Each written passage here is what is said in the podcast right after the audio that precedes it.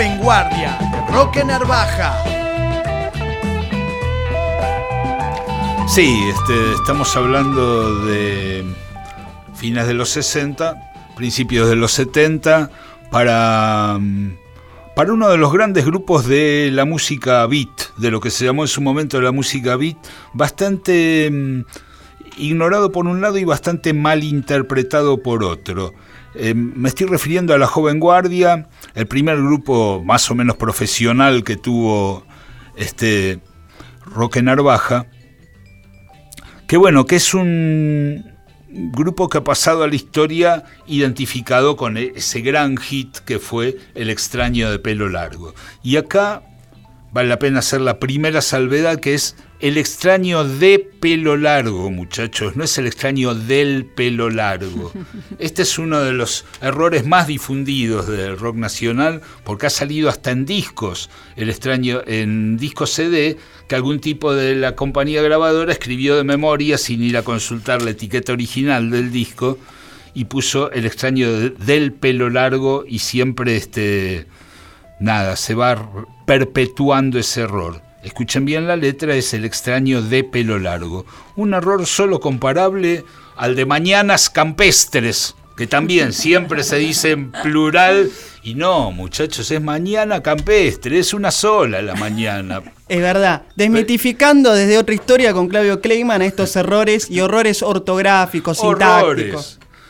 Este, bueno, el extraño de pelo largo eh, fue un hitazo que en su momento estaba bastante bien porque eh, la joven guardia fue un, grupo muy del periodo de la dictadura militar de Onganía Livingston Lanuse, que fue entre el 62 y el eh, 73 creo que fue, las elecciones fueron en el 72, pero creo que asumió este, el tío Cámpora en el 73. Este, fue una dictadura que, bueno, comparada con lo que vendría, la de Videla y compañía, eh,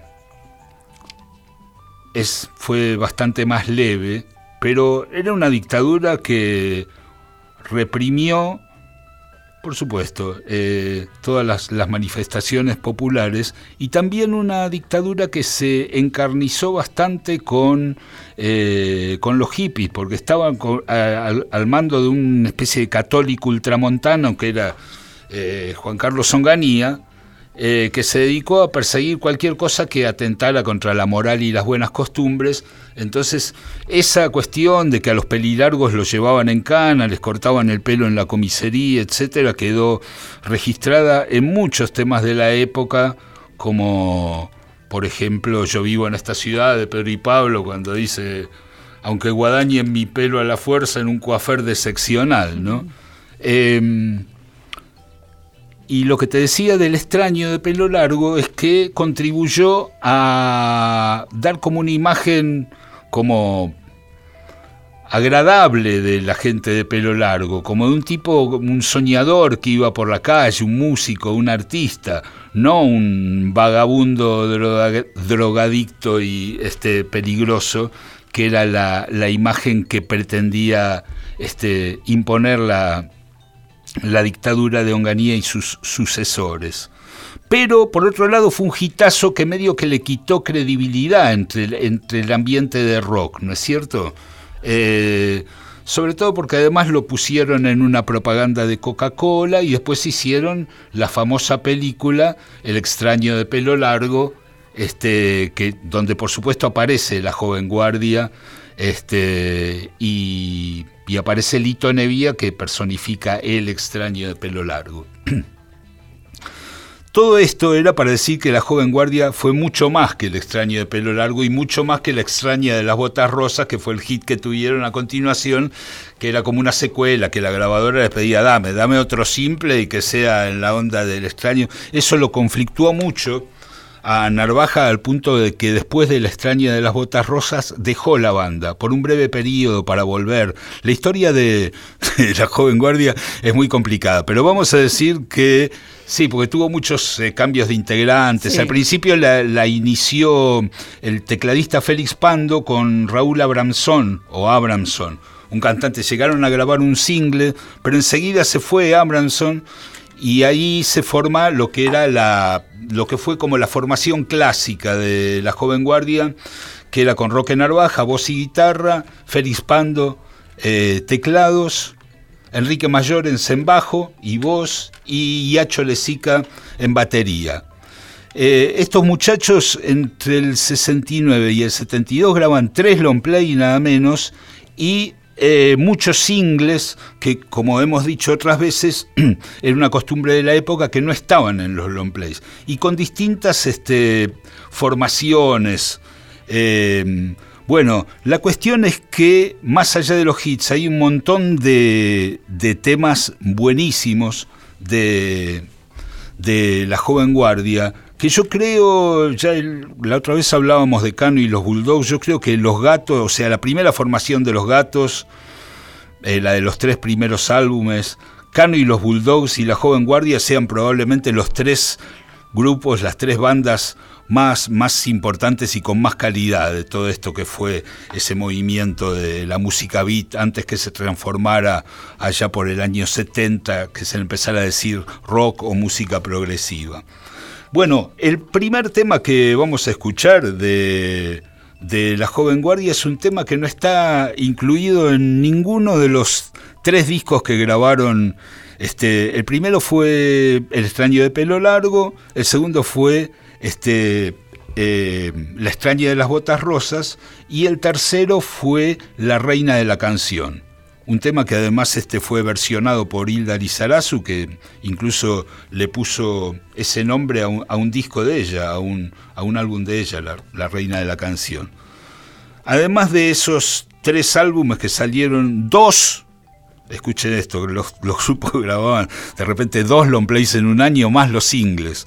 El extraño de pelo largo y la extraña de las botas rosas salieron los dos en el 69 y la reina de la canción salió en el 72 y en el interín tuvieron un montón de cambios de integrantes, singles, etc. Em, este tema que vamos a escuchar es un tema muy interesante porque es un rock and roll a full, este, que se llama Rajá de acá, ¿quién te dijo que sos mi hermano? con una letra muy, este, muy de protesta justamente contra esa dictadura que, que gobernaba en ese momento Fíjate que este, en un momento dice, sin elegir quién va a mandar, no puedo continuar. O sea, estaba reclamando elecciones en este tema del año 70, donde la dictadura todavía estaba bien, bien dura, digamos.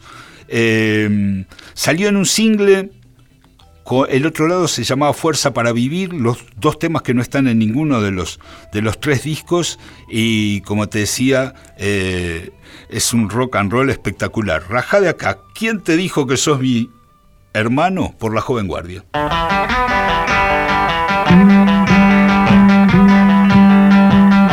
Raja de acá, ¿quién te dijo que sos mi hermano? No aguanto mentiras ya me cansaron. Sé que todo va a cambiar y seremos muchos más. Ya los tipos como se la vamos a dar. Uh, raja de acá, ya no quiero ser explotado. Menos por vos, que por nosotros sos potentado. Vienen tiempos de verdad, pronto reinará la paz una paz que viviremos porque es de verdad. Uh, esto es vivir,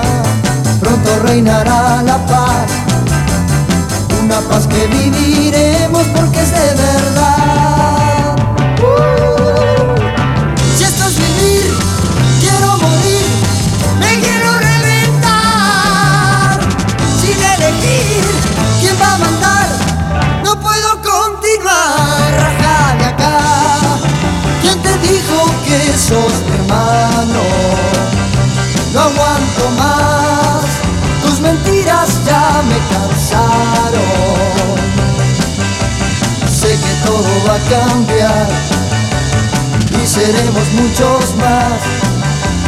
Y a los tipos como vos se la vamos a dar.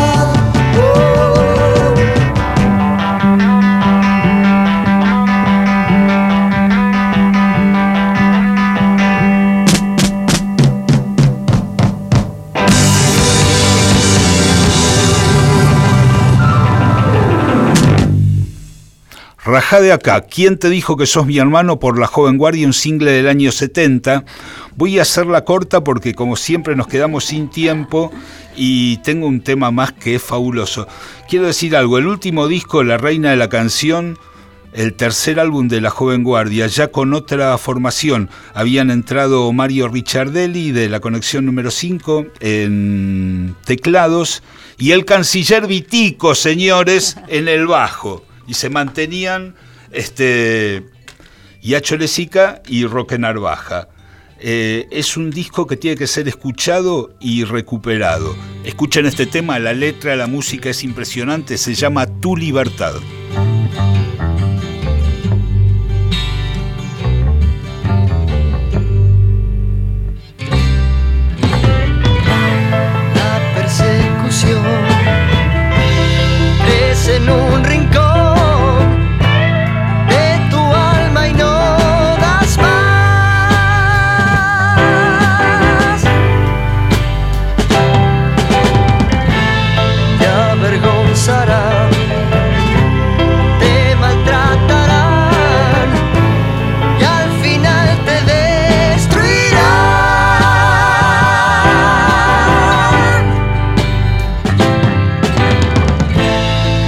Eso es todo lo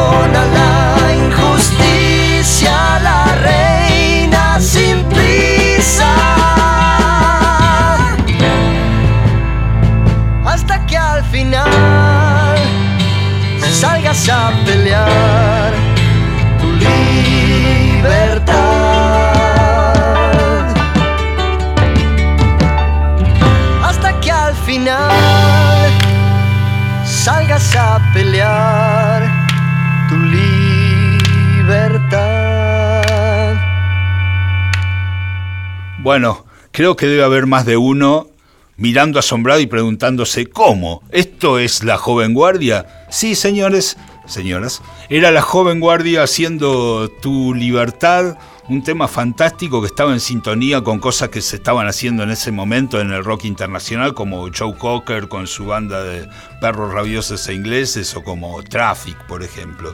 Se nos acaba eh, este, esta tercera otra historia. Increíble. Ya no nos queda tiempo en ningún programa, así que ya, iremos por más horas de otra historia. Cerramos aquí. En la conducción, Claudio Kleiman, Víctor Tapia, Valeria Pertop. Estuvo en la operación técnica Javier, Chiavone. Nos acompaña siempre en la producción de las comunicaciones un asa al volante, Mauro Feola. Y en la puesta en el aire, Andrea Gianetti. Muchas gracias por acompañarnos. Seguimos la semana próxima con otra historia. Otra historia. Con Claudio Kleiman, Víctor Tapia, Valeria Pertón y Mauro Feola.